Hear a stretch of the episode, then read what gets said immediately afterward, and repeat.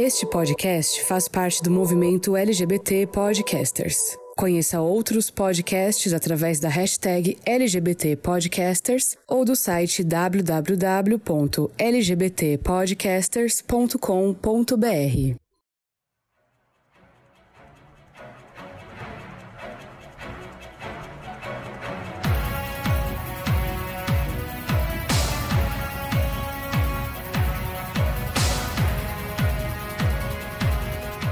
gamers, como vocês estão? Vocês estão bem? Aqui tá tudo bem. Eu sou Angelo Prata e sejam muito bem-vindos a mais uma edição do GamerCast. E desta vez novamente com convidadas ilustres, né?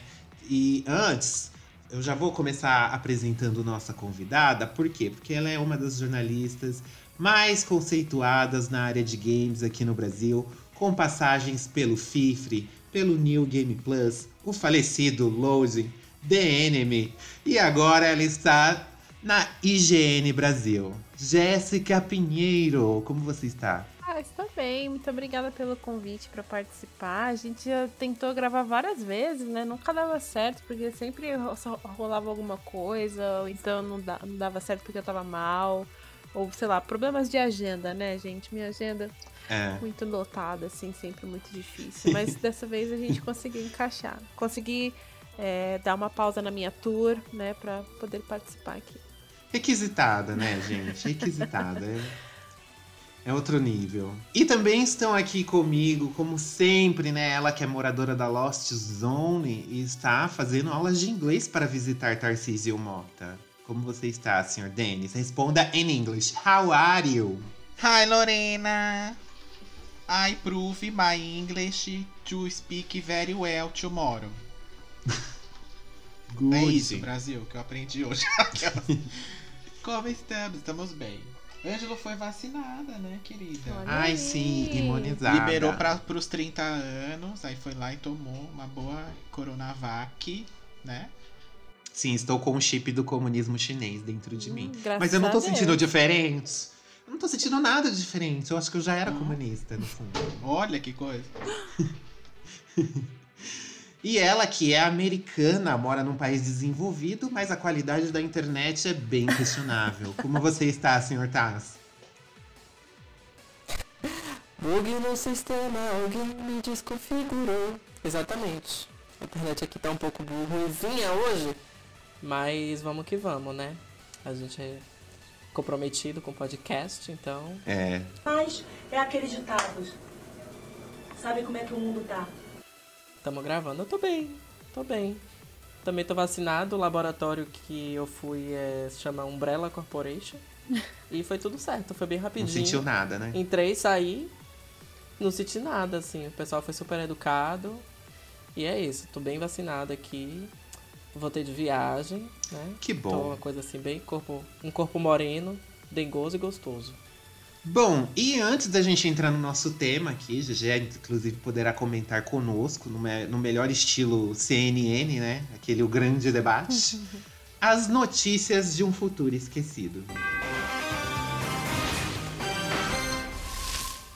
Bom, eu separei três notícias que né, surpreenderam esta semana. E vamos falar de Olimpíadas, gente. Porque sim, as, os games foram destaque durante as, a abertura né, das Olimpíadas de Tóquio, que tocaram várias musiquinhas de games. Tocou da, de Monster Hunter da Capcom, tocou de Sonic, tocou de Final Fantasy. Mas o joguinho que estava presente no encerramento das Olimpíadas de 2016 não estava presente. A Nintendo foi ignorada durante a abertura das Olimpíadas. Não teve nenhuma musiquinha de Mario. Eu acho que não foi ignorada, não, hein? Eu acho que eles não quiseram se, a, ter a marca atrelada é. às Olimpíadas, na verdade. Porque, assim, o que uhum. teve de treta na, na organização dessas Olimpíadas, um monte de gente pulou fora, porque teve muita acusação, inclusive de assédio, de abuso, gente, assim, muita polêmica envolvida. E assim, muita gente pulou fora. Essa abertura das Olimpíadas de 2020, inclusive, era para ter sido um negócio completamente diferente, pelo que eu ouvi dizer por aí. É, muita gente que mora no Japão, inclusive, fala que, olha, ninguém aqui no Japão queria essas Olimpíadas. Aí tentaram fazer de um jeito, rolou muita polêmica, rolou muito assédio lá, aí pularam fora. Gente. Não era para ter. E assim, muita treta. Resumindo, acho que a Nintendo, na verdade, não quis ter a marca associada. Mudaram até o diretor, né? Das Olimpíadas? O cara que dirigiu a abertura, ele foi trocado, assim, no, no meio do rolê. Mas isso não me surpreende, não, porque existe muito, é, muito medo, principalmente quando se fala de questão de coronavírus, né? Porque apesar desses países já estarem sendo vacinados, a maioria das pessoas, né? Tipo, existe vacina para quem quer se vacinar. Quem não tá vacinado é porque não, não, realmente não, não tem interesse em vacinar ainda. Só que o que está acontecendo? Estão surgindo novas variantes de coronavírus. Então tem muita coisa ainda que está no ar, né? Então imagina, por exemplo, se acontece um boom um surto de uma nova variante de coronavírus nas Olimpíadas, na, na questão lá em Tóquio, por exemplo, imagina como que vai ficar feio para a organização né, do, do evento. Então, eu imagino também que... Já teve casos, já. Teve, já, acho que ontem, terça, terça não, hoje, terça, hoje é terça, é, bateu acho que 2 mil casos em Tóquio. E tem também toda a questão de que essas Olimpíadas é, é, um investimento que não volta, né? Não é um dinheiro que vai converter pro, pro povo. Sim. Não, porque não tem público, né? Não pôde ter público, só levou os atletas. A, é, o Japão tomou um belo de um prejuízo aí. Ela, te, ela, ela uhum. fez as Olimpíadas porque uhum. tá tudo pronto. Não tem por que não fazer. E ela assinou um, um contrato lá com o Comitê Olímpico, então tem que fazer, né? Não tem não tem muito, mas foi, foi um flop, assim, em questão de, de, de público e de retorno, assim, para o país. É, mesmo quando tem público, né? Eu lembro que no Brasil, quando teve a Copa e as Olimpíadas, foi toda aquela polêmica e tal.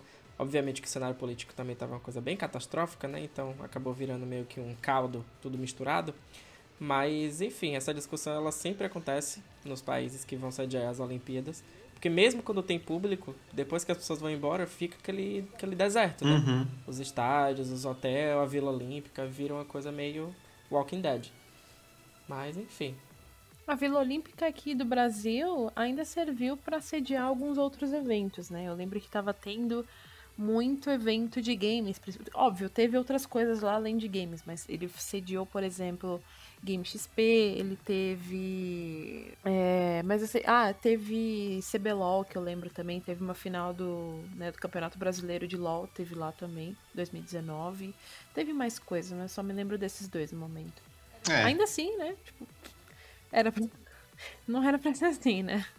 E para a próxima, nossa próxima notícia é sobre Death Stranding. Sim, o simulador de carteiro. Outra vez flores? O que a ah, Gigé está jogando, inclusive, está amando cada minuto desse jogo.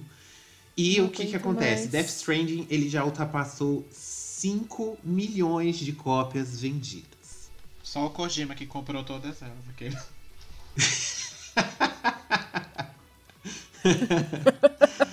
ah, e, e, tipo, é um jogo que é bastante controverso, assim, em vários aspectos, porque a maioria do público ou odiou demais ou amou demais. No meu caso, e no caso também de Felipe De Martini, nós amamos muito. Inclusive, tem uma edição aqui que a gente ficou filosofando e teorizando sobre, sobre todo o enredo do jogo, assim, muito legal. E Mas eu gostaria de saber de Zezé. Zezé, por que você não está gostando de Death Stranding? Assim, eu tenho naturalmente um ranço com Hideo Kojima, né?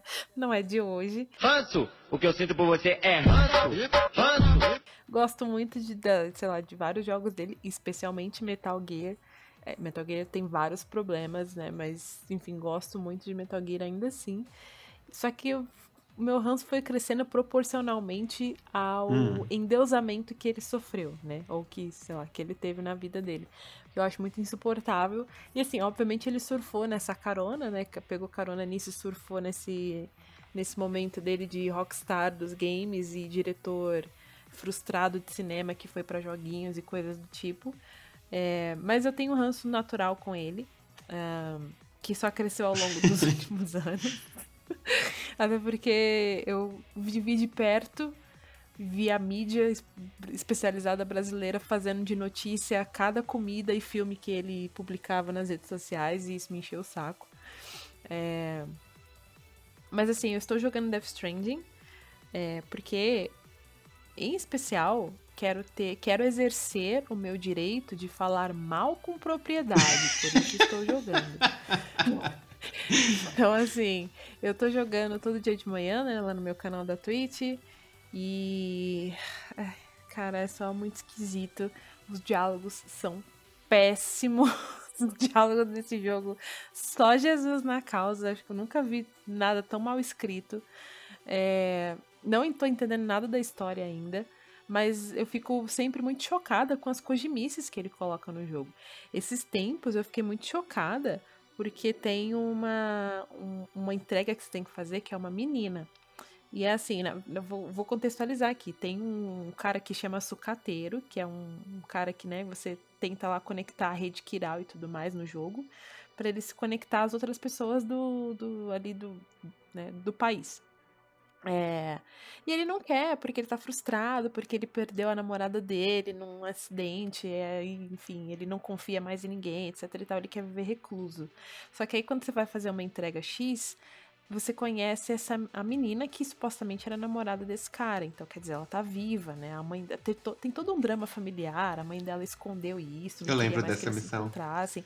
Aproveitou o incidente e escondeu a menina, pipi, popó. Aí você reúne essas duas almas gêmeas, supostamente. Eu lembro dessa O missão. problema, o problema é que, assim, essa menina, ela parece muito jovem e a dubladora dela em português, ela, de verdade, assim, eu não tô brincando, ela faz uma voz de criança.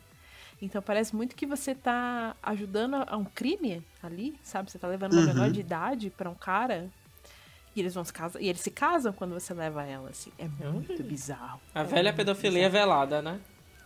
Não, eu acho que, o- tipo assim, Bizarro. sei lá, eu acho que o ranço da GG tá ajudando um pouco aí a, Ah, eu a- compartilho a esse dramatizar ranço essa aí, situação. Mas, Não importa, É, mas nem o ranço, jogou, uma nem jogou. instalado, ele só aumenta, não, não precisa... Eu joguei os É outros e é tudo a mesma coisa. Eu concordo. você tem que regar, né? Adubar. Não, você vai ver depois, já. Nem, você lê aquele. Quando você vai pro seu quarto, você lê os e-mails que você recebe lá? Ai, ai, sim, os- o pessoal do chat me falou pra ler os e-mails e eu fiquei tão puta quando eu descobri que eles, eles terminaram o casamento e ela foi embora por causa da mãe, sozinha. Eu fiquei puta. Pu- Ela eu vai embora. voltar. O foda é que eu tava muito longe já. Eu já tava em outro. Eu tô, inclusive, sei lá, capítulo 8, eu acho. Eu tô no capítulo 8 já. Isso foi lá no capítulo 4, 3, 4, alguma coisa assim. E aí, tipo, eu já tava muito longe, assim, da área dele. Senão eu voltava lá só pra tentar dar um tapa na cara dele. Porque eu tenho muita. Inclusive, eu odeio tanto o Die Hardman, que é aquele cara de máscara. Eu odeio ele. Eu odeio. Ele repete a mesma informação pra mim três vezes. E eu fico, tipo, caralho, você me acha burra. Não é possível, pai. É, Eu o Kojima. o Kojima, ele, ele peca pelo excesso. Isso aí é verdade, isso aí concordo. É, é muito, muita informação repetida, dando ênfase em várias coisas. E. Mas é em tudo isso. É too much em tudo. Em tudo. O cara não sabe ser sutil. E, e essa questão aí que eu ia te falar justamente isso. Isso que eu achei que eu fiquei meio puto com essa missão, realmente. Ele, ele criou uma história de amor. Você vai, faz a missão, leva a menina. Tipo, dois, um capítulo depois, dois capítulos depois, você recebe um e-mail falando: Ah, não deu certo, a gente se separou. Então, ao, me- ao mesmo tempo, eu até, eu até comentei isso em live. Aqui, aqui vem o plot twist da minha persona extremamente complexa, que é. Ao mesmo tempo, eu achei legal, não a forma como ele executou isso, mas eu achei legal de ele ter mostrado que esse casal não ficou junto. Não existe um feliz para sempre. É, viveram felizes Nem para no sempre. apocalipse. E nem no Apocalipse, exatamente. E aí tem todo aquele drama de amor entre eles, etc e tal. Eles se reuniram, se casaram, mas não existe um viveram felizes para sempre. E tudo bem, ele quis mostrar isso e quis mostrar que, pô, as pessoas são complicadas, elas nem sempre evoluem juntas e por isso se separam, mas a execução disso foi bem bosta. Então, ah, parando aqui um pouco o reis pelo Kojima, gente, vamos para a nossa última notícia. Senhor Tarcísio, você disse que você tem uma notícia para nós? Que notícia você tem? Notícia quente, notícia quente. É, vou falar aqui de uma coisa que foi anunciada hoje. Gente, bafão. O Facebook simplesmente pausou as vendas do Oculus Quest 2.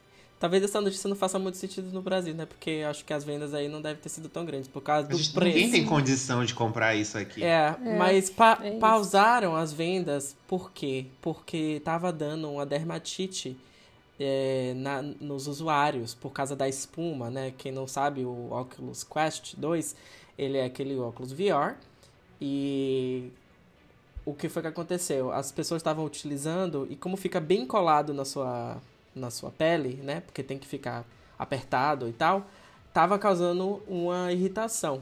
Eu tenho esse óculos, eu fui uma das vítimas que comprou o Oculus Quest. Eu estarei processando o Facebook. Oh my god. Mentira. Gente, não aconteceu nada comigo. Te confesso. Mas eu vou, vou, vou admitir aqui também que eu tô usando esse óculos, tipo, muito pouco, né? A única coisa que eu tenho pra reclamar é que, como eles diminuíram o custo, assim, as- ao máximo pra poder o preço ficar lá embaixo, porque esse óculos está sendo vendido aqui nos Estados Unidos a R$ 299, é, então, o suporte que faz né, ficar acoplado na sua cabeça, ele é bem fajuto. É um elástico que você aperta e folga, mas ele não é super confortável. Então, quando você usa mais de 15 minutos, meia hora, você já começa a ficar com uma dor de cabeça horrível. Eu não tive nenhuma reação alérgica, mas eu acordei hoje com um e-mail do Facebook é, anunciando um recall, que é basicamente você é, solicita uma capa de silicone que eles estão né, dando de graça. Obviamente que com medo aí de levarem processos, né? Eles precisam fazer alguma coisa, Hum. dar algum suporte. Mas até o momento eles não anunciaram nada além disso, né? Então fica aí essa, esse, esse cuidado, né? Pra você aí que tá querendo comprar esse óculos, pode ser que dê uma irritação na sua pele, né? Mas eu já conversei com amigos e todos eles recomendam que você compre um, um suporte que é um pouco mais caro, acho que ele custa, sei lá, uns 150 dólares, que é que aí você substitui essa, essa banda, né? Por uma. É, é mais confortável de utilizar. Né? E aí o Facebook ele vai estar dando esse silicone. Mas por enquanto tá pausada as vendas aí pro Oculus Quest 2. Então, talvez você tenha escapado, né? É, De uma importante. Fica a dica aí pra quem tem a mesma situação financeira do Taz. É, mas aí não tem problema também, né, pro Facebook, porque quem comprou isso aí foi o Taz, o Zuckerman e, sei lá, o Kojima, talvez, né? Vendeu umas três unidades. Três Não tem unidades. problema, né? Tipo Aqui no. Brasil nem chegou. É isso aí. Ah, ai, A gente nem sabe o que, que é isso. A única vez que eu joguei no VR aqui foi na BGS. É, mas isso, da, é, mas isso daí, esse negócio mostra o quão feito nas coxas foi, né? Porque não fizeram teste, porque essas coisas, né? Sei lá. Por- porque foi- provavelmente foi mais de uma pessoa, teve É. um volume grande de pessoas que devem ter reclamado, que devem ter tido isso, pra eles poderem, a, a ponto deles fazer, ó, vamos fazer um recall aqui e mandar um negócio pra você contornar, entre aspas, a situação, né? Deve ter sido um número muito grande. E aí, se for um número muito grande, é uma falha nítida de fabricação mesmo, né? E aí, cadê o controle de qualidade, né? Do negócio, que não fez um teste aí, né? É, como eu falei, né? Como eu falei, pra deixar o, o- preço bem baixo, a gente sabe que eles optaram por, né, a uma qualidade de produto que é um pouco, um pouco duvidosa, pode-se assim dizer. Então, não, não foi anunciado quantas pessoas reclamaram de fato, mas já foi descartada a possibilidade de alergia. Não é alergia, é dermatite de contato, né? Então, enfim, tá sendo investigado ainda, mas fica aí o alerta, né? Eu acho que o mercado de VR ainda está crescendo bastante. Obviamente que a gente já conversou sobre isso aqui, é uma tecnologia experimental, né? Eles estão tentando introduzir o Facebook adquirindo o Oculus Quest, tentando de, de todas as formas, né, é, fazer com que se torne uma tecnologia é, acessível. É, tem bastante jogo sendo anunciado, inclusive Moss, que eu comentei aqui, que é um jogo excelente de plataforma e VR. Já vai sair o segundo jogo. Uhum. E enfim, eu acho que com o passar do tempo a gente vai ver mais avanços aí, mas enfim, tem muita coisa ainda para se desenvolver melhor, né? No quesito da tecnologia. É, quando eles arrumarem esse problema e lançarem o Oculus Quest 3, quem sabe aqui no Brasil chega um. Por isso, minha filha, que eu vou comprar aqueles que vêm da China, aqueles óculos de papel. Por isso que a Nintendo fez o Labo, né, de papelão, que é pra não dar esse problema, né? Exatamente, muito, muito mais, caro econômico. também, né? Vai entender. Bom, gente, já falamos das nossas notícias, já nos apresentamos. E qual será o tema de hoje? Hoje a gente chamou aqui a Gegé justamente pra gente conversar sobre hate em cima de personagens femininas. Porque quando a mulher falha, o ódio em cima dela é desproporcional a quando um, um, um conteúdo de um personagem masculino ou um diretor, quando ele falha, o hate não é não, não é na mesma proporção. Por que, que isso acontece? Hoje, no Globo Repórter e também no GamerCast. Welcome to the GamerCast.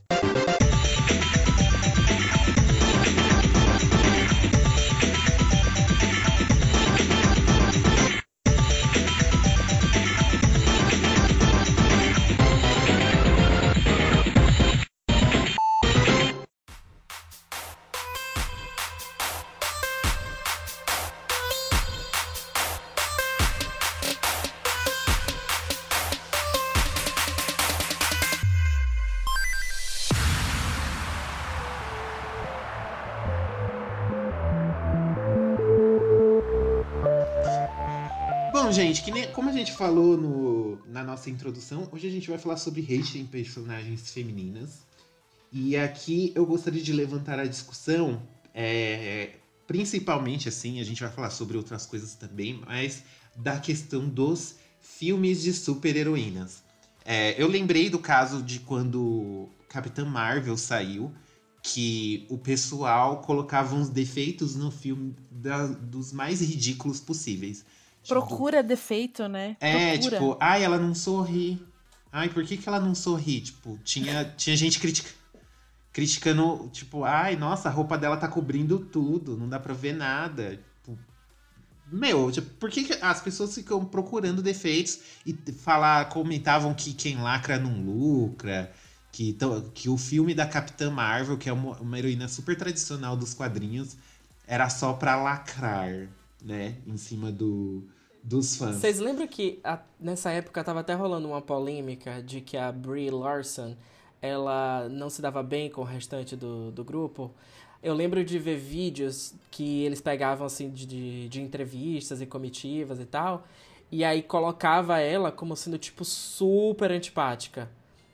Ela falava alguma coisa, aí pegava e dava um close em outro ator, e aí tipo, fulano ficou desconfortável, tipo, às vezes uma coisa que era, tipo, totalmente brincadeira, mas que eles colocavam como se fosse uma coisa assim meio de bastidores, sabe? Então pra você ver que os ataques foram até, até a atriz, eles, eles resolveram atacar. Né? Dizendo que ela era insuportável, que ela se achava.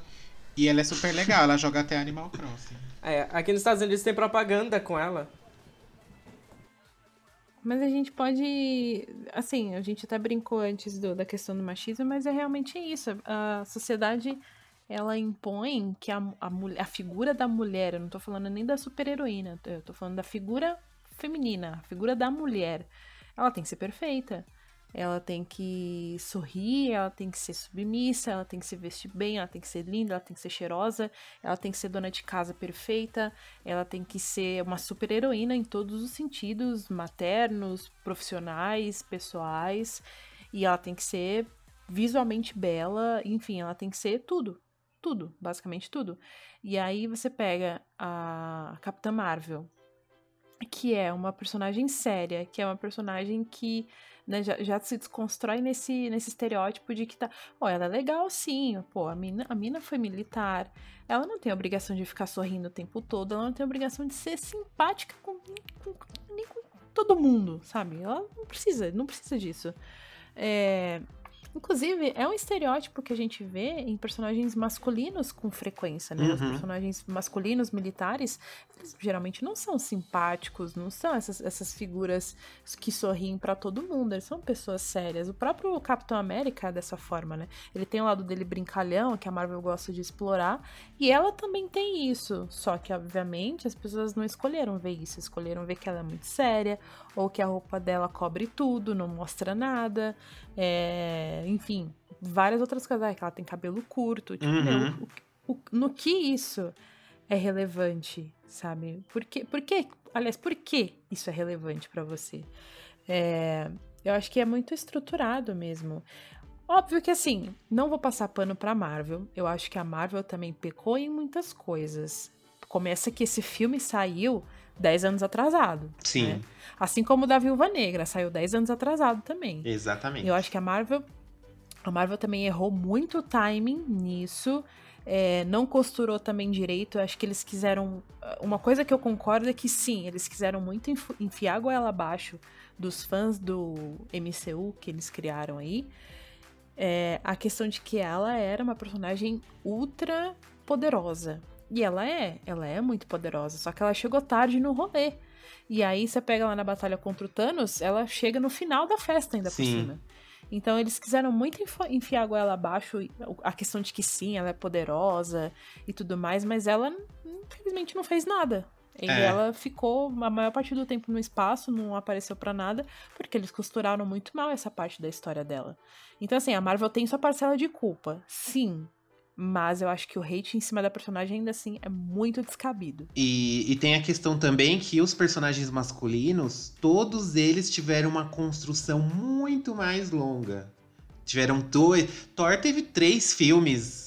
Teve três filmes antes dos Vingadores. São dois bem merdas ainda, né? Dois filmes bem bosta. Capitão, o Homem de Ferro, que começou a MCU, teve três filmes solos também. Tipo, colocaram a Viúva Negra como uma personagem secundária num filme dele, em vez de dar um filme Extremamente solo. sexualizada ainda por cima. Sim, até as, até as perguntas que a Scarlett tinha que encarar, tem tipo um compilado. De um, tem um cara que eu já até marquei ele, um jornalista babaca. Que cara otário. Ele fica perguntando para as atrizes que fazem filme de super-herói é, se, se é difícil entrar num catsuit, que é aquele colã, né? Tipo, que é aquele. Tipo um macacão bem colado lá que elas usam. Se, que dieta que elas faziam, tipo. E, e eles, ele não pergunta isso pros caras, sabe? Pros caras que são fortões e tal. Ele, ele não faz esse tipo de pergunta. Cara, isso é tão idiota, tão, tão tonto. E eu até marquei já a cara dele. Ele já fez isso pra mais de uma atriz, ele já perguntou isso. A Scarlett só respondeu assim: Você tá querendo perder peso? Você quer uma dica de dieta? Eu posso perguntar pra você. Ela, por que você não pergunta? Ela até perguntou: Por que você não pergunta isso pros caras? Porque, por que isso é relevante pra mim e pros caras não? Né? Isso que você falou sobre a questão dela ser ultra poderosa, acho que pra mim é, é fundamental. Porque toda a polêmica dela ser antipática e dos outros personagens não gostarem dela foi por causa de uma pergunta que o, o- nessa entrevista que fizeram, falar assim, qual dos Vingadores é o mais poderoso? E aí ela pega e fala, é, eu sou a mais poderosa. Porque, de fato, ela tem essa coisa, né, de Capitã Marvel, ela, ela é realmente a, a do universo dos Vingadores a que é mais forte. Ela é como se fosse uma versão feminina do Superman, né? E aí, o Thor, que tá também na, na, na- entrevista, ele diz que não, que ele é o mais poderoso. E aí, o um outro personagem que é aquele que faz o... O, o amigo do Capitão... Do, do Iron Man, que ele tem uma armadura também. Esqueci o nome dele agora. Máquina de combate. Isso, exatamente. E aí. Isso, máquina de combate. E aí ele fala, não, o Thor é mais poderoso. Ela fala, não, eu sou mais poderosa. E aí me lembra muito aquela, aquela, aquela parte da. Eu vou falar, eu vou cometer um pecado aqui agora, né? Eu vou falar assim, aquela parte da música da Beyoncé, mas que na verdade é da Chimamanda, acho que é esse o nome dela. Que ela fala assim, que, ela, que as mulheres elas são ensinadas a diminuir, tipo, shrink themselves. Tipo, elas precisam se diminuir, porque senão elas ameaçam os homens. E é exatamente isso que aconteceu com, É. a, com a Mulher Mas é Marvel, com a. Capitã Marvel. Ela não pode ser mais poderosa. Tipo assim, como assim? Você apareceu agora, Ela não pode. já quer ser a mais poderosa, gata? Calma, você chegou agora, né? Ela não, gata, eu tô apenas apresentando fatos aqui. E, enfim, aí ela foi caracterizada como antipática, né? E, e- e, de fato, ela é muito poderosa, né? Mas a personagem dela é extremamente poderosa. Aí que tá, né? Só que, Uhum. pô, os caras me jogam o filme dela cinco anos atrasado no rolê, né? Que já era pra ter vindo há muito tempo. Até porque o filme de origem dela se passa muito antes de vários outros filmes. Ele é o primeiro Se na você pegar- cronologia. Na cronologia. Era o prim- Não, o primeiro é o Capitão América. Ah, sim. Cap- ele é o segundo, não é? Acho que sim. É o, é o, Mas enfim, é ele tá lá no começo da, da linha do tempo. Uhum. Ele tá lá no começo. né? Se você montar a linha cronológica dos filmes e séries da Marvel, assim, que eles criaram o universo cinematográfico, ele fica lá no começo, porque eles passam, tipo, nos anos 90. Então, cara, ela. ela o filme, quando o filme dela saiu, ele já tá uns, já tava uns 5 anos atrasado no rolê todo. E ela teve um filme pra ser desenvolvida. Um. E aquele rolê dela, dela, da amiga dela também, que ela teoricamente era, tipo, pare- parecia um romance lésbico. que isso influenciou? Vocês acham que isso influenciou também? Icônica, amo, amo demais. Eu acho que não, mas assim. Não sei se influenciou, não. Por que isso influenciaria? Não entendi. O fato de, tipo, ela não ser. Além dela não ser sexualizada como uma personagem feminina, ela ainda faz a linha do tipo. Eles meio que insinuam de que elas tinham um romance. Ela e a amiga dela, né? Que é também é piloto de avião. Mas até aí a gente tem. um- Mas a gente tem muito bromance também, né? Por que que isso seria um problema? E eu não senti Porque, essa assim, insinuação, não, no filme. Eu não, é, eu não senti, mas eu senti muito companheirismo por parte delas, e as pessoas podem de repente ter chipado por conta disso, né? Porque elas, enfim, é incomum, inclusive acho que algo que, que o filme faz bem, e que tipo as pessoas não estão acostumadas a ver um relacionamento entre duas mulheres que se dão super bem e que não existe drama envolvendo o homem entre elas. Que foi o que aconteceu entre as duas ali no filme, né? Entre elas e a filha. Uhum. Sim, sim. E assim, até o draminha básico que tem entre elas ali, elas resolvem muito rápido. Por quê? Porque elas se conhecem, elas se dão bem. E, e as pessoas não estão acostumadas a ver esse tipo de coisa. É.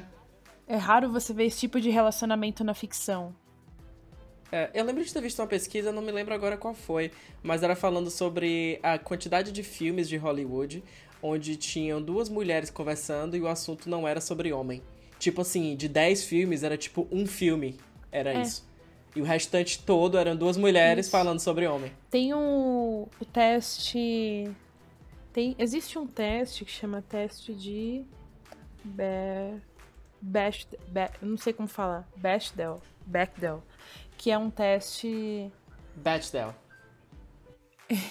Esse teste é Bechdel. É, é que eu não sei falar, mas eu sei o teste, mas acho que é Bechdel mesmo, né? O teste de Bechdel, eles, ele é, é feito para você questionar se uma obra de ficção possui, no mínimo, duas mulheres que conversam entre si e que essa conversa não tem nada a ver com homens. Se os filmes ou série ou qualquer coisa do tipo tem duas mulheres que elas conversam entre si, que elas conversam entre si.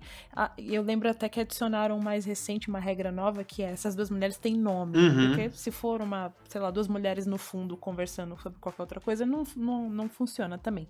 Mas se tem duas mulheres em destaque, ou seja, com nome, e elas estão conversando sobre alguma coisa, e esse- essa alguma coisa não envolve homem, aí ele passa no teste de Bechdel. Mas, no caso da Capitão Marvel, inclusive, é, o- os números não mentem, né? Por mais que a gente ainda tenha que ler esse tipo de comentário e, esse tipo, e ver esse tipo de crítica escrota sobre filmes de super-heroínas, os números não mentem. O Capitã Marvel fez mais de um bilhão de dólares em bilheteria. Ele ficou no mesmo nível ali do filme dos Vingadores, que fo- foi lotado de, de super-heróis, né? De, que sa- ele saiu depois do Guerra Infinita, que, também fez um bilhão de bilheteria. Então, logo em seguida veio o da Capitã Marvel, que bateu ali quase que a mesma marca. E seguindo aqui o barco, né, desse assunto, teve uma outra também super-heroína que demorou muito também para ter o seu filme solo. Para vocês terem uma noção, ela é uma integrante fixa da Liga da Justiça que é icônica assim em, em- na história dos quadrinhos, na história da cultura pop. E o filme da Mulher Maravilha, ela mesma que nós vamos falar de 2017, foi o primeiro filme dessa personagem no cinema. Gente, a questão que fica é por que demora, demorou tanto para trazer o filme dessa heroína para as telas. Porque a desculpa que o pessoal dá é que filme com super-heroína não dá certo. E aí o pessoal costuma usar como exemplo o filme da Mulher Gato e Electra. Mas também, que exemplo. também é da Marvel. E também são bem ruinzinhos, né? Isso aí não, não, não, dá, não tem o que falar. Mas é isso que, que me deixa, assim, puto e ao mesmo tempo sem entender. Porque, que nem a gente falou no começo, quantos filmes do Batman horríveis tiveram também? E ele tá até. Quantos do Superman? Quantos filmes ruins do Superman a gente tem? E não desistem do personagem por causa disso. Continuam fazendo, continuam trazendo o herói a, a figura desses heróis pro, pro cinema. E o da, da Mulher Maravilha demorou tanto. É, fazendo uma analogia aqui, só comparando essa questão que você tá falando, lembra que o. Não sei se ele era diretor, alguém bam bam bam lá dentro da Ubisoft disse uma vez que não fazia jogos com personagens femininas porque as, as, as personagens femininas não vendiam jogos. Eu acho que é o mesmo, o mesmo tipo de, de situação, tanto do filme quanto da. Porque a gente também, se você parar pra pensar, teve a Lara Croft lá atrás, né? Que começou bem antes, lá nos anos 90. Mas depois, assim, dá pra você contar nos dedos quantos jogos eu tenho com mulheres protagonistas. Elas geralmente são ali co-protagonistas com algum cara, né?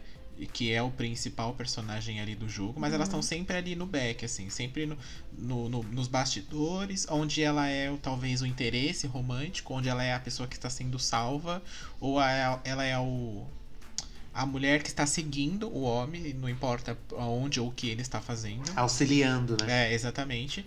Né? Então, assim, é o mesmo. É, acho que é a me- deve ser. a- acredito que seja a mesma premissa, né? Tanto do filme da Mulher Maravilha quanto do. Porque eles vão falar, ah, é porque a gente. Porque joga. Por que jogo não vende? Aí ele vai pegar um jogo, sei lá, de 1900 e Guaraná com rolha. Né? Onde a personagem era uma mulher de pixel, de 16 bits, que você nem entendia. Porque aí ele vai falar assim: Ah, mas você fala pra mim, ah, tem a Samus, né? Que é uma mulher. Mas depois de quantos jogos você descobriu que ela era uma mulher? Né? Sim. E outra, né? E tem toda a questão da Samus de que, de que tem, acho que é por tempo, né? Quanto mais rápido você termina o jogo, mais chances você tem de ver ela sem armadura. E aí tem a questão de que você vê ela sem arma. E aí você vai atrás disso, não pelo fato dela ser uma mulher, mas pelo fato de você vai ver ela sem roupa. Né? E aí tem a questão da hipersexualização, que daí já é um, um- um outro rolê aí, né? Opa! Lara Croft tá aí pra provar, né? Essa, ela Vixe, fez... menino, eu ia falar aqui de baioneta. Calma lá, que Bayonetta é um caso à parte. É, Bay Bayonetta. Não, eu eu, ia falar que por isso que a Nintendo não sai Bayonetta 3, né? Porque deve estar na mesma aí, dizendo que não dá dinheiro. Mas ah, eu acho que não. Essa é a coisa, talvez, da Platinum. Mas é. que eu ia Tomb falar? A Raider. questão da Lara Croft. do... A Lara Croft, então, a Lara Croft, ela se tornou um, um- famosíssima, é, ela é referência de personagens femininas em games, mas 80% disso é porque fizeram dela um ícone sexual nos anos Sim, 90. pelo motivo errado, né? No caso. Sim. Ela ficou famosa É, não por, por ser, ser uma mulher protagonizando um jogo e sendo a, a fodona lá dentro dele, né? Mas é culpa Então. dos produtores, né? Sempre bom Exatamente, frisar porque isso. Não, gente, vocês não sabem. Foi um acidente, gente. Foi, né? Acidentalmente. Eles aumentaram os seios dela e a bunda dela, mas mais. foi um acidente. E aí saiu, apertaram o enter e mandaram. Pois é. Mas Opa. assim, eu preciso aqui como fã, Ai, como tadinhos, fã né? da franquia, eu preciso agora passar um pano para essa Lá pro vem. reboot, né, que, que teve aí, que eles eu acho que inclusive eles deram eh, eh, ela tá até, tipo, as roupas dela ficou até um pouco sem graça, né? Mas eu entendo as escolhas, né? Que ela tá lá em Paititi, que parece uma Lara Croft crente, né? Com a roupa um, um, ro- um roupão gigante, uma coisa assim.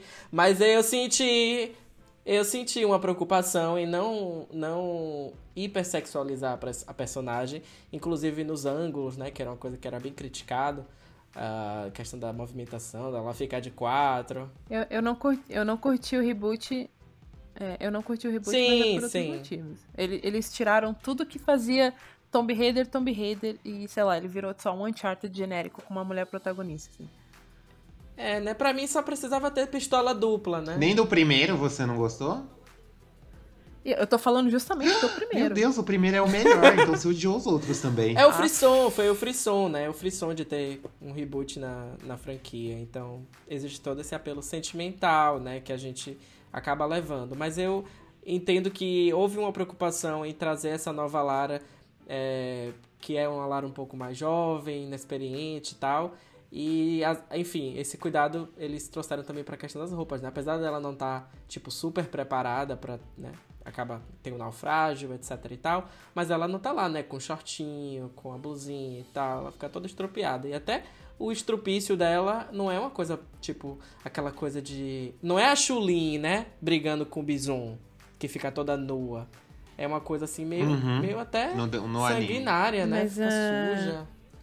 Mas a questão de, de personagens femininas não vendem jogos, isso foi, inclusive, foi uma. Foi uma ex-designer da Ubisoft que falou, né? Que ela falou que. Ela falou, ah, mulheres não vendem, mas não é porque ela é contra. Ela falou isso porque ah, a galera não colocava na capa as mulheres porque não chama atenção. Uhum. E foi do Assassin's Creed que ela falou, não foi? É, Foi no. Sim, Uhum. porque no, teve, foi na mesma época que rolou alguma coisa sobre a Cassandra, que era a Isso, co-protagonista lá do, do Assassin's Creed, do Odyssey, isso. E aí eles cogitaram colocar, acho que, se não me engano foi isso, né? Eles cogitaram colocar Ela a na capa. na capa do Uhum, jogo, É isso mesmo. só que aí tiraram e colocaram o... Como é que é o nome do- da contraparte dela? Masculina?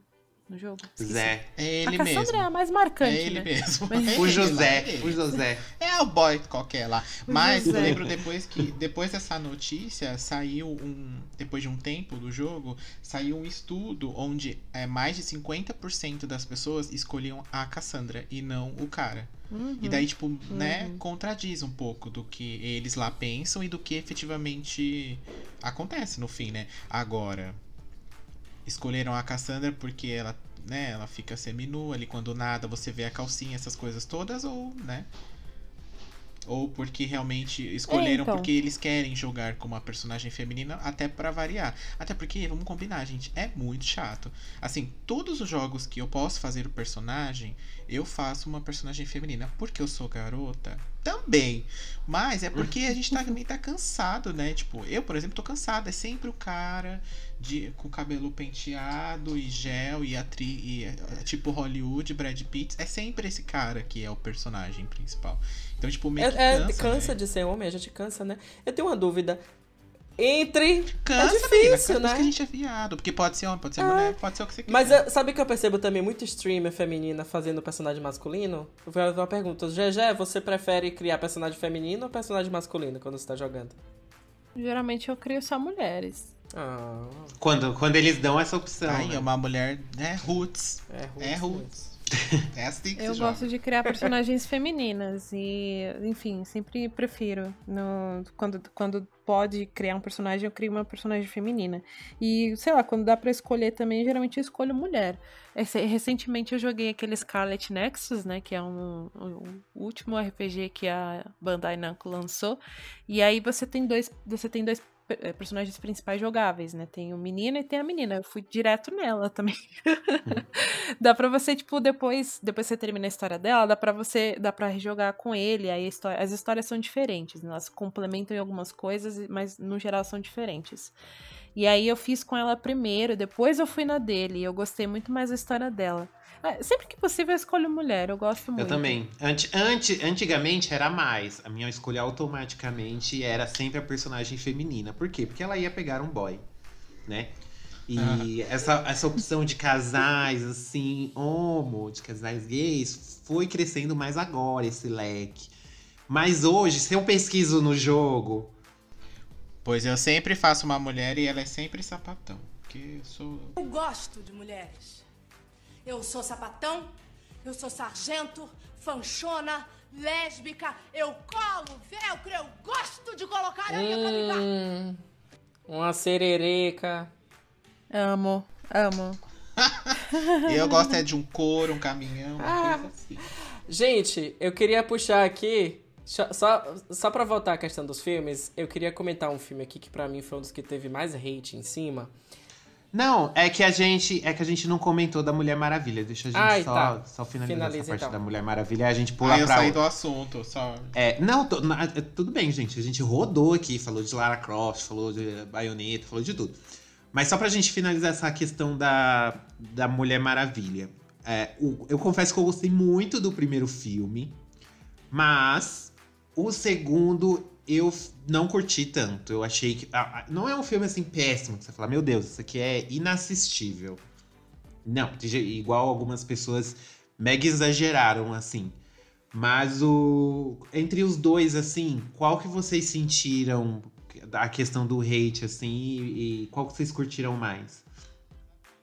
O hate que eu senti foi mais no 2. E sabe por que que você não gostou do segundo? Porque a diretora deu uma, uma entrevista depois, né? A, a mesma que fez o primeiro. Ela deu uma entrevista depois. Perry Jenkins. Isso. Ela deu uma entrevista depois dizendo que houve, no segundo filme, houve muita influência dos acionistas, do pessoal lá da Marvel. E esse pessoal. Pessoal da também Marvel? é- Da DC. Foi o que eu disse, o pessoal da DC. O Denis parece aquele velho caduca, é que você não tá nas outras gravações.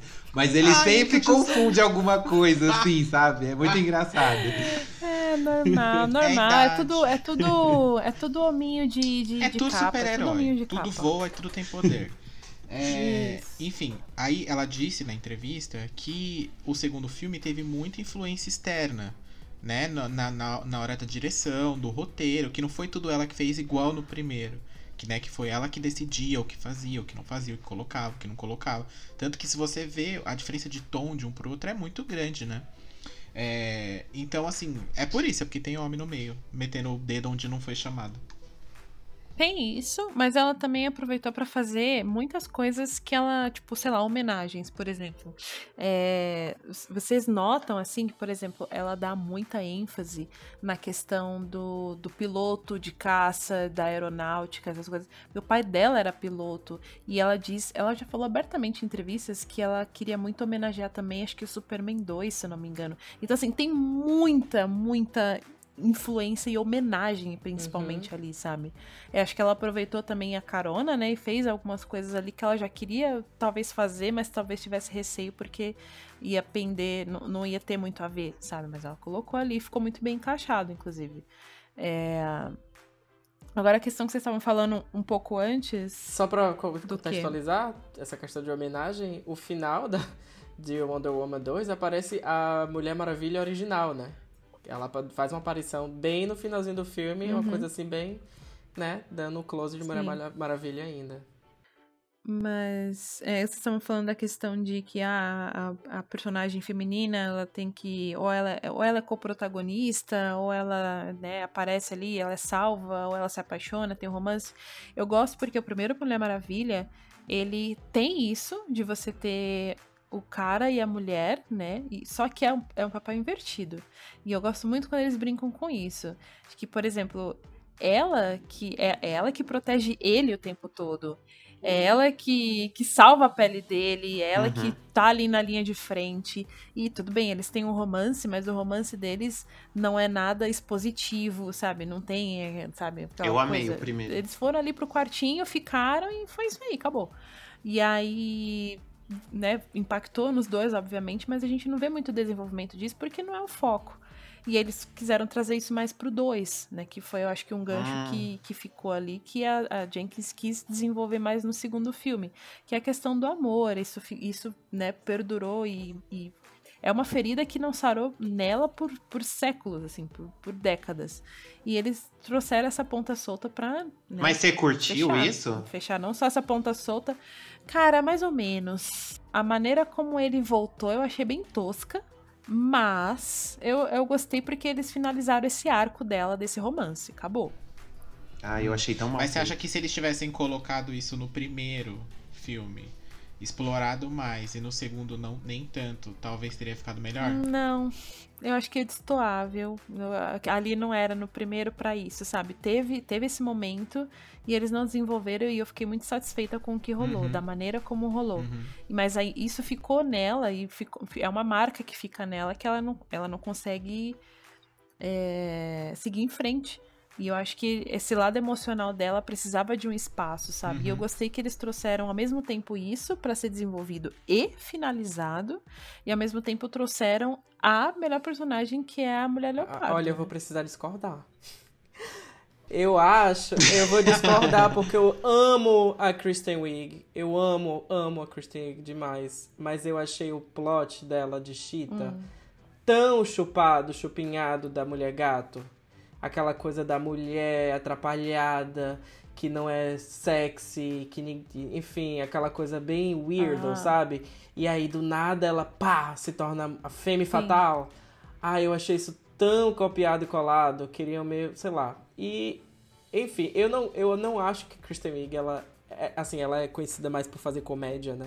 Então aquela parte toda dela sendo destrambelhada é super engraçado. Só que quando você coloca ela naquela roupagem de uma personagem um pouco mais séria, ela acaba meio que, sei lá, tipo, não combina com ela, sabe? É tipo você pegar a Tata Werneck e colocar pra fazer um personagem sério. Tipo, meu, não dá, sabe? É que nem você pegar, sei lá, o Jim Carrey também, colocar pra fazer quando ele fez aquele filme que era super sério, tipo, causa um estranhamento. Então eu tive um pouco desse estranhamento com a Kristen Wiig, muito por conta disso, por ela ser do Saturday Night Live, tipo, fazer sempre comédia. Então quando eu vi ela na, na- Nossa, eu achei ela ótima. Eu achei ela ótima e a química dela com a Gal Gadot eu achei incrível também. É, é isso, quando ela tá no, na- naquela fase de, enfim, não ser ainda a Cheetah, eu achei legal, porque realmente elas tiveram uma, uma química muito legal. Mas a partir do momento que ela tem aquela coisa, aquela fixação, aí eu acho que ela meio que desandou. O plot inteiro de Mulher Gato, Mulher Gato de Mulher Maravilha, o segundo filme, eu até achei, comigo. é, eu achei fraco. Eu não, não, não me convenceu. Pra mim, ela não devia nem ter tido romance com aquele cara no primeiro filme. Eu achei péssimo no- quando eles se beijam. Quando ela vai, é, é, quando eles estão naquele hotelzinho lá no meio da Europa, e aí eles transam, beleza, não mostra. Mas eu achei tão, tão desnecessário aquele romance entre elas dois. Pra mim seria muito melhor se ela, tipo, sei lá, por que, que a fraqueza dela tem que ser o cara, sabe? Por que, que ela tem que se render ao cara? Então, eu acho que. Mas eu acho que isso. ah, Ok, parece tosco e clichê, mas eu acho que uma coisa que, que me deixou muito de coração quentinho quando eu, quando eu vi esse filme é que, cara, isso de uma certa forma. Tá? Não é que, olha, é uma homenagem. Não, não, não é essa forçação de barra toda. Mas eu acho que, de certa forma, ele faz sim uma referência à Mulher Maravilha em sua essência. A Mulher Maravilha foi criada pra mostrar que existe amor, sabe? Ela é a, a- a- se a gente fosse, sei lá, criar umas Sailor Moons assim, ela é a Sailor Terra, ela é a guerreira do amor da Terra, sabe? E, e eu amo isso na Mulher Maravilha. Ela, ela tem isso no primeiro filme e ela tem isso mais in- intenso no segundo, dessa questão dela dela ter esse amor, dela mostrar que existe amor, dela trazer o amor e esperança de volta pras pessoas. Isso pra mim é, é também Mulher Maravilha, não é só ela fodona, ela guerreira amazona, isso pra, é Hum. fantástico, óbvio. Inclusive, os 15 primeiros minutos de filme com as Amazonas é incrível. Eu amo essa abertura do, do Mulher Maravilha 2, na, lá com as Amazonas. Mas eu acho que ela também é essa, essa questão da- da- dos sentimentos, do amor, da esperança, principalmente. Eu ainda hoje choro. Aquela cena da trincheira no primeiro filme, eu choro. Eu, a, e aí no segundo filme tem isso com ela, na questão do amor romântico, mas também tem o amor de outras formas no, no filme. Tem o amor lá do, do vilão com o filho, enfim, tem, tem essas outras formas de amor. Tem ali, né, eles fizeram mal feito essas outras formas de amor, tudo bem, né, porque o foco até porque era era esse amor romântico entre ela e o cara lá. Mas é, pra mim ela é muito isso também. E eu acho inclusive que esse filme, ele não faz isso tão bem, ele não executa de uma maneira tão boa, mas eu acho ele importante pra mostrar que, olha, mulheres B10, sejam super-heroínas, sejam co-protagonistas, sejam o que for na ficção, elas Também amam. é- é- esse, esse tratamento, é- elas também amam. E isso, inclusive, é uma, é, uma, é uma questão que eu acho muito importante, porque as pessoas acham que ser B10 é, é, é, é só o que tem, sabe? E não dão espaço para as mulheres que, que sentem. É, e as mulheres que sentem, ou sei lá, que não têm poderes ou coisa do tipo, elas também são fortes. Não é porque você não tem superpoder ou porque você não, não sabe lutar com uma espada, dar porrada, etc e tal, que você não é forte também. Eu acho que tem muito desse estigma de que, olha, a mulher a mulher ela tem que ser forte, para ela ser fodona, para ela ser respeitada, ela tem que ser forte, ela tem que saber lutar. Não, não é só Uhum. isso. Tanto que o, a personagem da, da Mulher Leopardo, aparentemente, ela não muda nada. Tipo, ela tira os óculos e começa a se sentir mais confiante. Porque um cara, tipo, elogiou ela, ela já começa a se sentir mais confiante. Mas aparentemente ela não mudou nada. Ela, ela já era bonita, só que ela não sabia disso e precisou fazer o desejo pra pedra lá, né? Pra pedra dos desejos, pra poder enxergar isso. Isso eu achei meio mal feito, assim, porque traz muito aquela questão de que, ah, então, mulher que usa óculos não é bonita, sabe? Eles executam de uma Ah, é maneira. aquele estereótipo. É, o estereótipo, É. exatamente. Não executam de uma maneira tão boa. Tem muita coisa nesse filme que não é bem, bem executado, que não passa uma mensagem muito clara nesse Uhum. aspecto. Se você forçar um pouquinho, você vê essa mensagem. Mas não é isso. É, depois dessa passada de Não pano assim. enorme de Jéssica Pinheiro pra Mulher Maravilha 2. Opa! Tirei doutorado em passar pano pra Mulher Maravilha 2.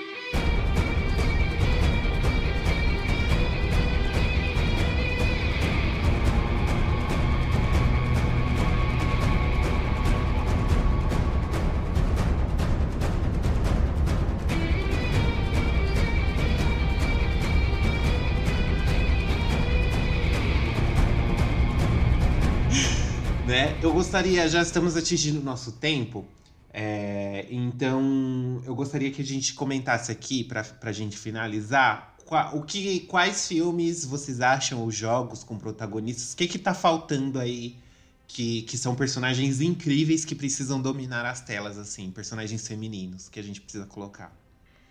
Eu quero mais personagens que. Eu quero mais personagens vulneráveis, sabe? Que você vê, que você explora ali os sentimentos dela, as fraquezas, e que você vê um outro lado da, da feminilidade com isso, sabe? Acho que um jogo que faz bem, bem assim, bem pra ótimo, né? Ele não é excelente ainda, mas é bem pra ótimo, ele faz muito bem isso. É o Life is Strange. Life is Strange é cheio de protagonistas femininas que, né, você vê ali um lado mais emocional, mais pessoal delas. Eu acho que eles executam isso de uma maneira boa, muito boa, inclusive. É, tem uma personagem, eu vou ser extremamente polêmica agora, mas tem uma personagem que ela leva muito hate, e é um hate muito descabido, que é a Ashley de Resident Evil 4. Eu amo a Ashley, eu acho ela muito boa. GG, eu acho que você vive no mundo invertido. Cara, calma lá, deixa eu argumentar. Olha só. Quem controla a Ashley? Ninguém. Você, você controla a Ashley, é você que fala, garota, se esconde, ou então, garota, vem aqui, ou então, garota, fique parada. É o jogador que dá o comando pra ela, tá? E aí as pessoas falam assim, ah, mas eu não aguento ela gritando Leon, Leon toda hora. Mas, tipo, cara, ela é uma personagem que ela não sabe lutar. E ela foi lá pra ser justamente resgatada por você. Se você, você que tem que saber dar os comandos pra ela. E aí quando as pessoas falam pra mim que, olha, não, é, a Ashley é, é, é- é péssima, que não sei o que, que ela fica gritando Leon o tempo todo e ela morre o tempo todo. E eu falo, mas você controla a Ashley. Eu vou ter que controlar ela, porra. A culpa é da Eu acho que a inteligência Ashley- artificial do jogo, que é ruim. Não acho, não acho.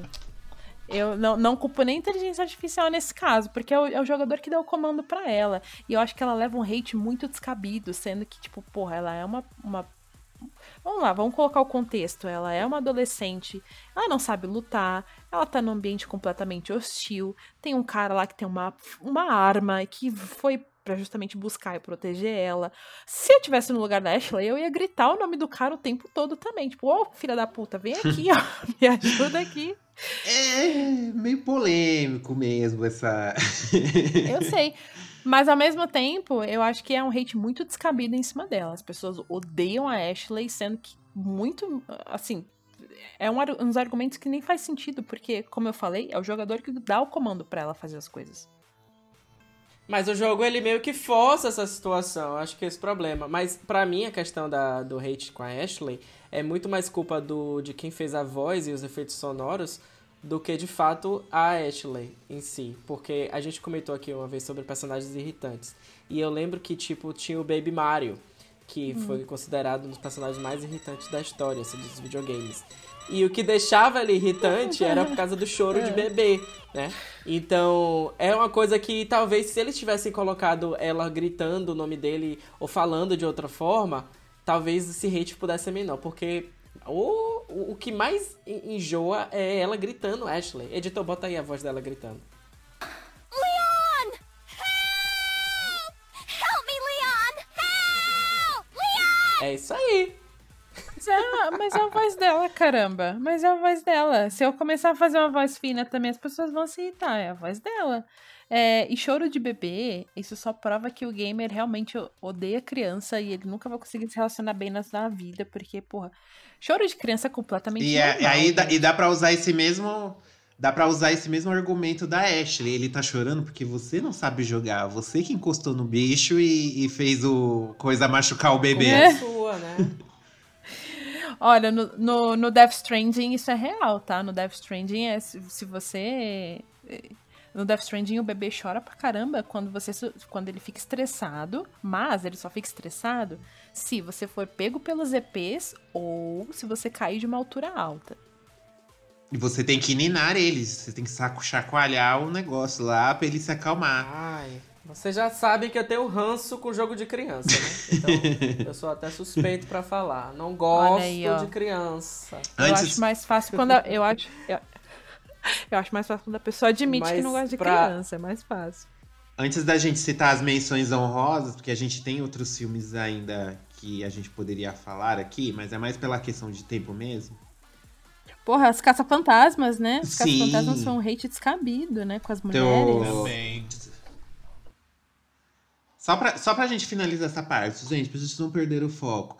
Senhor Denis, que outra personagem você acha que que tá faltando, assim, que merecia um filme e até hoje nada também? Olha, eu acho que talvez, talvez, assim, a... se bem que a Lara Croft teve seus filmes, né, e, e em duas versões dela mesma, né, com a Angelina Jolie, que não dá, né, e Você não gostou a- dela? o filme é ruim. de Ela tá um Lara ótimo cosplay, mas o filme é Não ruim. vou nem comentar. Não, Porque a Angelina é mãezona.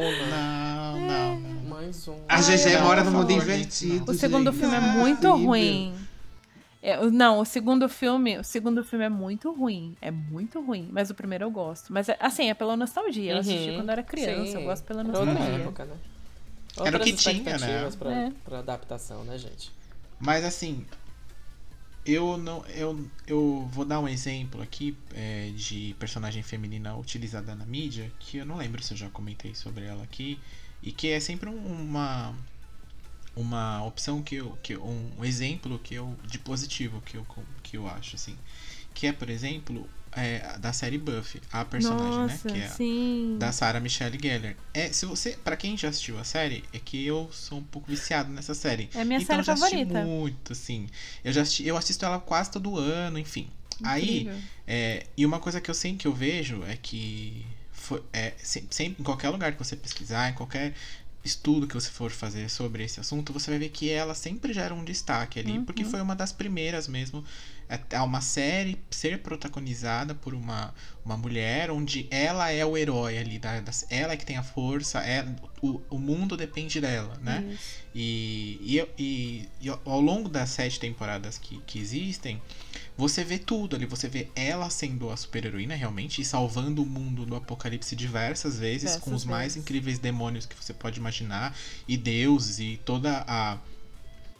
Por que choras, irmãos Winchester? Por que choras? É, é um diretor que. É um diretor que, né, não é muito. Ele não tá muito cotado O ultimamente. Joss Whedon não foi cancelado? Então, né? Foi canceladíssimo, porque ele é um puta Então, escroto, Joss Ele é, mas a obra feita por ele, se você for, for pegar historicamente, não, não tem como contestar que realmente foi é muito afora, assim. Você dentro da, da- como eu falei, dentro das sete temporadas você vê tudo ali, você vê ela sendo muito boa, ela sendo muito frágil, ela Uhum. sendo ao ponto de que a responsabilidade é tanta em cima dela que ela não aguenta. Ela E chora ela- muito. inclusive. Exatamente. E aí, num determinado ponto da série, ela resolve que não dá mais pra ela e ela vai embora. Ela, entre aspas, ela se mata. Na série. E aí, na, na temporada seguinte, quando os amigos dela, porque eles sentem a falta dela e de, de ter esse. jogar esse peso em cima dela, de salvar o mundo e de cuidar de todos, é, eles revivem ela e ela fala. Eu fui tirada do, Do paraíso, paraíso, pelos meus nossa. melhores amigos. Ai. Então, assim, É. por que, que vocês me tiraram de lá se vocês dizem que são os meus melhores amigos? E, e aí você vê uma outra faceta da personagem a Uhum. partir daí, que até então, em seis temporadas atrás, você nunca tinha visto. E da sexta pra sétima. Que ela tentando sentir as coisas de novo, né? Porque, pô, ela, É, ela porque- voltou à vida. exatamente. Ela não sente mais as coisas. É, exatamente, ela é totalmente confusa, ela não sabe mais. é, o- ela não consegue mais viver no mundo que ela tá igual ela vivia antigamente. Ai, Buffy é né, incrível, eu amo tanto Buffy. É, então, assim, é sempre um exemplo que eu acho super. Eu preciso assistir agora, vocês estão falando tão bem. Menino, você nunca, tu nunca viu. O ritmo de Buffy, principalmente nas primeiras temporadas, é meio problemático. Até porque Buffy, ela, Isso. ela é anos 90, então é aquela, Sim. aquele ritmo de que ah, você tem as temporadas com muitos episódios, né? Acho que era, Sim. sei lá, 20 episódios por 22 temporada. episódios. 22 episódios por temporada, todos têm 40 minutos, então ela é Uhum. longa. E aí, pra sustentar essa, essa forma, né, que as séries tinham antigamente, ela tem um ritmo mais cadenciado, as coisas demoram pouco pra se resolver. Óbvio, tem aquele. Inclusive, Buffy foi muito importante em vários aspectos, né? Porque é, trouxe à tona episódios musicais. Não trouxe à tona, né? Não foi ele que criou, mas ele, a partir do Buffy, popularizou muito episódio musical. Ele popularizou Sim. muito a, a estética de monstro da semana. Cara, é, eu amo Buffy. Buffy foi muito importante para a indústria como um todo.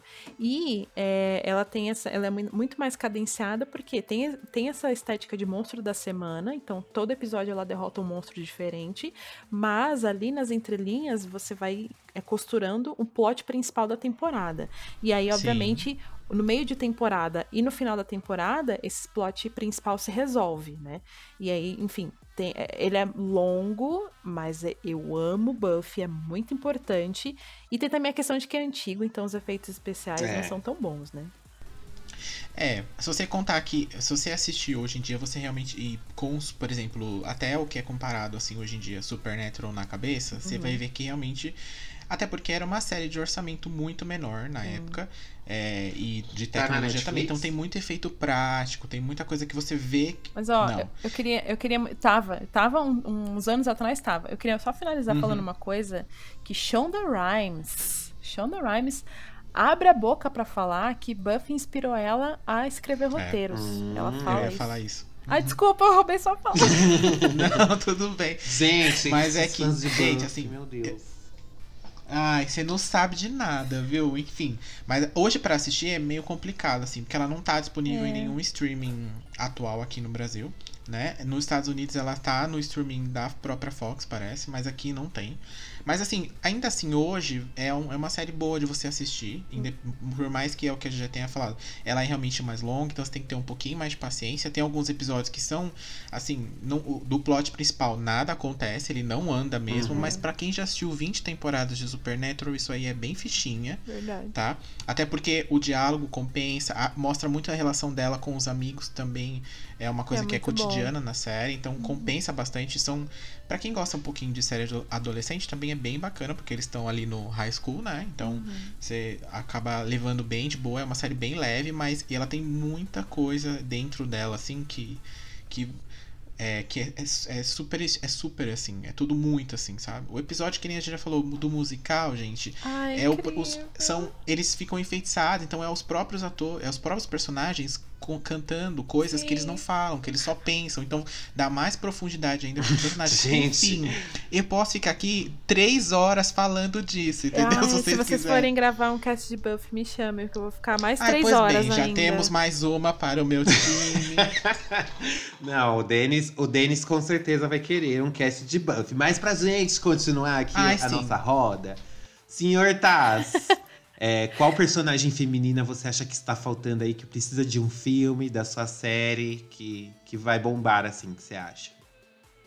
Olha, já que todo mundo tava falando aí de personagens que são meio que exemplares na, na TV, eu vou comentar de um, um personagem que pra mim assim é um ícone feminino representado, né? Muito bem representado na televisão, que foi a nossa querida China.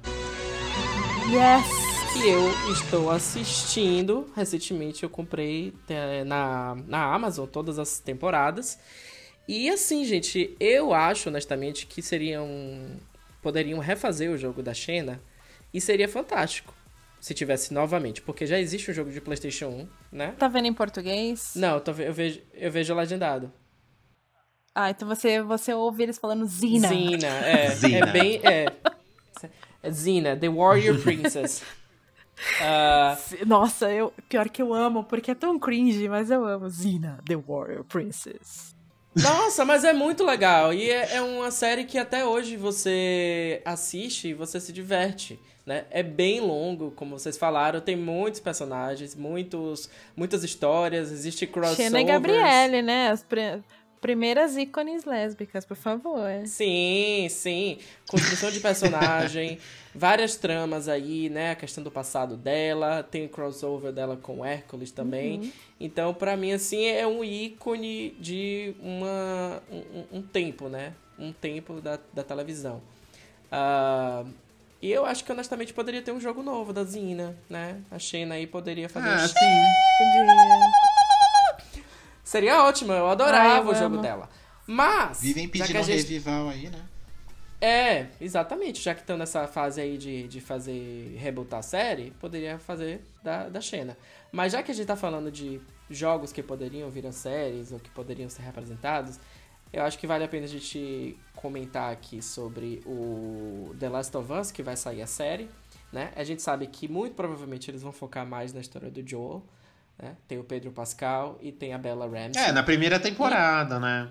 É, mas eu- com o decorrer, eu imagino que eles vão focar também mais na Ellie, né? Assim como o primeiro jogo foi mais focado no Joel e o segundo foi mais focado na Ellie, eu imagino que eles vão seguir a mesma, a mesma linha de, de, de roteiro, né? O Neil Druckmann tá envolvido entre na direção e criação da série também, o que é bacana, porque a gente sabe que quando as pessoas que criaram o jogo, elas também escrevem o filme, é que nem o que aconteceu com Matrix.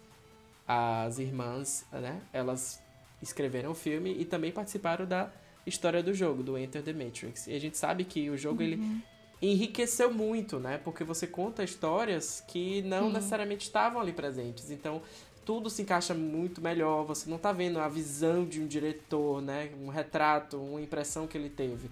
É de fato a mente ali de quem criou tudo do zero, né? Então, existe aí né, a, a The Last of Us, uma promessa de felicidade, muito provavelmente de uma boa representação feminina, que a gente sabe que a Ellie principalmente no segundo jogo, ela tem um, um personagem muito bem construído, né? E eu queria comentar aqui também, sugerir, né? A, uma personagem que eu já falei bastante mal, mas eu acho que ela pode até se redimir se fizerem uma série dela, né? Que é Horizon Zero Dawn. A Eloy, ela poderia ter uma série aí, né? Onde ela fosse protagonista e tal. Mas assim, eu falo isso meio que torcendo a língua, né? Porque você sabe que eu não gosto muito da série. Eu acho a Eloy metida, né? Snob. Todas as quests eles falam: Você precisa de ajuda? Ela: Não, eu consigo. Eu dou conta. Eu não preciso de você, né? Mas beleza, né? Ela, ela é Isso fodona. é femini, feminili, feminilidade tóxica, né? Porra, você, você vai ensinar as mulheres que não precisam de ajuda? Não, é assim, cara. Não é. Mas enfim. Eu não tô falando que, tipo, você tem que pedir ajuda pra, pra todo mundo, né? Mas às vezes você pode pedir ajuda, tá tudo É, bem. às vezes até outra mulher também que tá oferecendo ajuda, né? Tem o general lá que ela fala. É. Vamos lá, né? Se unir, gata. Não precisa também ser assim. Mas ela, ela, ela não topa, né? Ela é um exército de uma mulher só. E é, é isso aí. Mas eu acho que o Horizon tem um plot muito interessante, né? Que a gente já viu várias vezes na TV, né? Da sociedade que colapsou e voltou pra origem da coisa da pedra lascada, né? Mas pode ser que tenha aí um- um- A base é bastante sólida, né? Eu acho legal essa coisa do planeta que foi dominado por robôs, essa coisa da inteligência artificial e tal. Então pode ser um, um case de sucesso, né? A gente sabe que a Netflix tá aí caçando. Teria que ter uma grana boa pros efeitos especiais, senão ia ficar meio tosco. É, mas o que, é que a gente tá vendo também é que cada vez mais os efeitos especiais eles estão ficando mais acessíveis, né? Então a gente vê Então, muita empresa é. pequena que acaba fazendo, tipo, coisas assim, tipo, super, tipo, nível Hollywood, né? Porque essa tecnologia ela tá ficando cada vez mais acessível. Então, né? Se a gente pega, por exemplo, até produções. Acessível, mas também é muito caro. É, mas a gente Ainda tem é produções, por exemplo, nacionais, como. ah, como foi aquele, esse recente agora, que teve do folclore brasileiro? Cidade Invisível? Cidade Visível, que tipo tem um CG que é. Eu achei incrível, assim. Tudo bem que não é nada, né? Tipo, Avengers, mas. Mas ah, comparado com a turma do Didi é bom. É, é, eu percebo que a indústria ela tem. vem cada vez mais, né?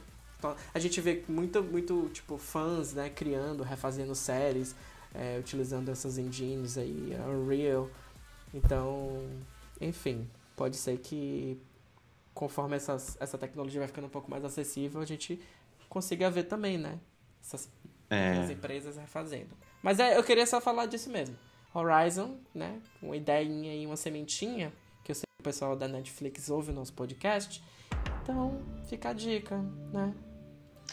É. Só pra finalizar também, eu gostaria muito de ver a Mulher Gavião mais na mídia, assim. Eu assisti o desenho clássico, o desenho clássico, é, a Liga da Justiça clá- mais clássica, assim, do, do começo dos anos 2000. E ela, o, o, o- tem uma temporada... A história dela é muito Nossa, boa. é isso que eu ia falar. Aquela temporada em que o- os caras do, do planeta dela chegam e ela tem que escolher entre os. A personalidade dela é incrível também. Ela, ela, ela é bem diferente da Mulher Maravilha, assim. É questão de, de como agir. E, e eu gosto muito, eu acho que, que, que, que tá na hora. É mais bruta. né? É, e, e eu acho que tá na hora, sabe? Da mulher gavião sair do limbo e voltar, porque ela fazia parte da formação da Liga da Justiça dos anos 2000. Então fica aí meu protesto pra Marvel, como diz o Denis. Volta a mulher gavião, hashtag.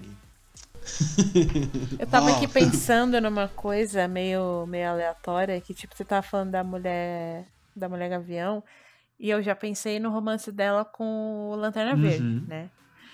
Aí eu pensei, tá, mas pera, tem a Canário também. Aí eu lembrei do romance dela com o Arqueiro Verde. Aí eu, tá, mas pera, tem a. Tem a fulana. Ah, não, mas ela tem romance com fulano. E, cara, não, será que não tem um herói da, uma heroína da DC que não tem romance? Agora eu tô parando A pra Capitã pensar. Não, da DC. Mas você não entendeu a piadinha que ele é tiozão e tá trocando as bolas? Ai, a gente nem sabe mais o que é que é DC. É tudo, tudo hominho de, de capa. É, eu já falei tudo Pois é, justamente isso. E como menções honrosas aqui, que nem a gente citou, dá pra citar também Aves de Rapina, que sofreu um hate terrível, até, Sim. até mudando o nome, o pessoal achou que, que, Nossa, eu adorei o que, filme. que mudando o nome ia, ia, ia alterar alguma reação no- nos espectadores, que era Arlequina e sua emancipação a- fantabulosa, né? Eu acho esse nome maravilhoso. Eu amo esse título. É tão legal. Sim, É tão chique, é, sabe? Que nem um amigo meu gosta de falar podre de chique. E também nós temos ah, as Caça-Fantasmas, né? Que teve. Foi outro. Esse eu não assisti, então eu não sou capaz de opinar sobre o conteúdo do filme em adorei. si. Só que também recebeu muito hate, como se, por exemplo, se o filme fosse ruim, fosse por causa das atrizes, ou foi por causa de que trocaram o sexo. Por exemplo, trocaram o sexo dos atores, da, dos personagens, então por isso que é ruim. É o fato das personagens serem mulheres. Olha, esse filme é bem legal. Eu gosto muito da química entre as atrizes. Eu achei elas fantásticas no- no- nos papéis. Elas, as personagens em si e as atrizes principalmente, elas estão excelentes. A história, ela é fraca. Só que aí vem o pulo do gato. A história é fraca, nível padrão Ghostbusters. Os pr- a, a galera tem uma memória afetiva com Ghostbusters, com o primeiro e o segundo, principalmente o primeiro, de que esses filmes são incríveis, que eles revolucionaram o cinema na época que eles saíram em 1980 e bolinha. Cara, não, é um filme bem simples, é bem sessão da tarde, é bem Bem qualquer coisa. qualquer coisa.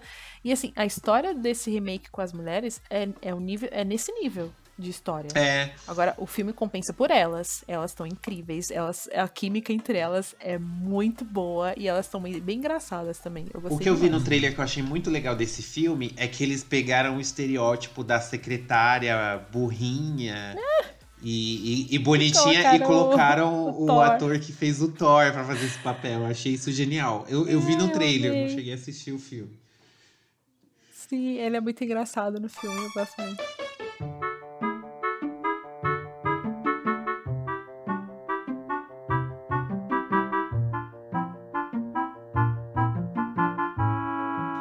Bom, gente, eu acho que é isso. A gente deu uma geral aqui nessa questão e a mensagem final, a mensagem final que fica é: se você odeia um filme ou algo só por causa do gênero do personagem, é, a dica pra você, é é machista. pare.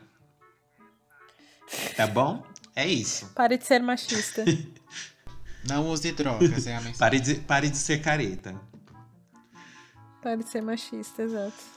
Bom, eu queria agradecer a GG aqui por participar desta edição. Muito obrigado por ter aceito o convite, por ter dado aqui suas opiniões controversas, que eu acho que vai gerar polêmica hein, nos comentários. Né? A questão da Ai, Ashley. Não ligo, tô. Ai, tô acostumada. Inclusive, vou jogar mais uma pra alimentar o hate dos Diga. fãs. Olha, eu não gostei de Last of Us 2, tá? Meu Beijos. Ela quer que a gente seja cancelado. Gente. Gente, é o último programa. Obrigada por todos esses anos. Bom, e é, além de jornalista, né, que a gente pode te encontrar ali nas mídias, como você citou no começo, você é streamer. Tam- Todos os dias nós temos café com o GG. Então, se a pessoa quiser jogar Isso. bons joguinhos, escutar opiniões controversas e tomar um bom café no- na sua companhia, onde ela te acha? Eu vou acrescentar só que as pessoas me ouvem xingar muito, porque eu xingo muito enquanto eu tô jogando. Mas vocês podem me encontrar na Twitch, né? Que é o canal GG Pinheiro lá. O meu arroba da Twitch é GG Pinheiro, que nem nas outras redes sociais. E aí eu faço todos os dias úteis, importante falar, úteis. todo dia de manhã, todo dia útil de manhã, eu tô lá jogando. É, não, né, nesse período que a gente tá gravando aqui o podcast, eu tô jogando Death Stranding, infelizmente, né, porque preciso exercer minha, meu direito de falar mal com Tá propriedade. ansiosa pra versão do diretor, que agora vai ter catapultas? Me respeita, Ângelo. Só o Ângelo tá ansioso pra isso. E, Ângelo Ah, e o, e o Demartini. Demartini também gostou, gente. Ah, é. Ah, Só nós três que pelo amor gostamos. de Deus. E, senhor Denis Steven, se a pessoa quiser aqui comentar as opiniões polêmicas de Jéssica Pinheiro, o que ela deve fazer? Bom, se a pessoa quiser comentar aqui e também pedir uma edição sobre Buffy, que ele não tô induzindo, você pode Opa. mandar um e-mail para contato arroba gameover.com.br ou nas nossas redes sociais no arroba gameoverblog, no Twitter, no Facebook ou no Instagram. Lembrando que o podcast sai toda sexta-feira nas plataformas digitais de podcasts aí ao seu gosto, em todas elas estamos lá. Lembrando também as pessoas de não esquecer de assinar e seguir a nossa página para receber as notificações através do feed do seu celular ou da sua, do seu computador, enfim. Quando sair o episódio novo, você já dá o play ali, lavando aquela louça, limpando aquela casa, aquela coisa do a dia. Exato. Bom, gente, é isso. Um beijo, um cheiro e até a próxima edição.